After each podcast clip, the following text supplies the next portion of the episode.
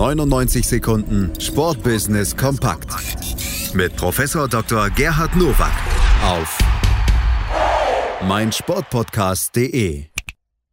Da sind sie wieder, die 99 Sekunden Sportbusiness Kompakt von und mit Professor Dr. Gerhard Nowak von der IST Hochschule für Management und heute geht es um diese Themen. Herzlich willkommen zu den News to Use aus dem Sportbusiness.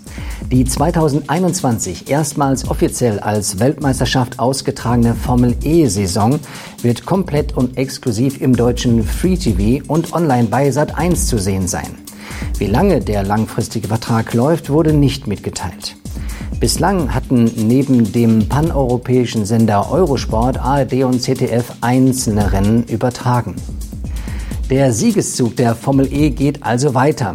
2014 gegründet, wird es jetzt in der siebten Saison weltmeisterlich. Und ich denke, dass die zwölf Teams auf den Rennstrecken für besondere Attraktivität und Zuspruch bei den Fans sorgen werden. Top-Athletinnen und Athleten können ab sofort und rückwirkend für das Jahr 2020 staatliche Zuschüsse für eine private Altersvorsorge erhalten. Für jeden Monat der Kaderzugehörigkeit steht den Sportlern ein Zuschuss in Höhe von 250 Euro zu einem Basisrentenvertrag zu. Finanziert wird dieses Förderprogramm durch 2,7 Millionen Euro aus dem Haushalt des Bundesinnenministeriums. Das ist ein historischer Schritt für die Sporthilfe und für die staatliche Sportförderung insgesamt, weil es das noch nie gegeben hat.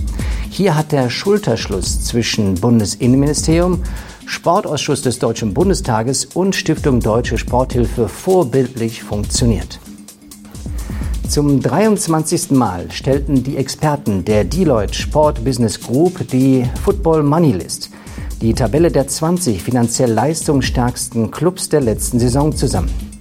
Der FC Barcelona rückt mit einem Umsatz von 840,8 Millionen Euro zum ersten Mal an die Spitze und verweist Erzrivalen Real Madrid auf Platz 2. Rang 3 und 4 geht erneut an Manchester City und Bayern München. Insgesamt dominiert Englands Premier League mit aktuell acht Clubs einmal mehr dieses Ranking. Die Zahlen werden wir uns in die Wiedervorlagemappe für nächstes Jahr legen, denn die Corona-Krise lässt diese Umsätze deutlich schmelzen. Und eines weiß auch Barcelona, Geld schießt keine Tore. Das waren sie, die News to News für diese Woche. Ich wünsche Ihnen gutes Sportbusiness.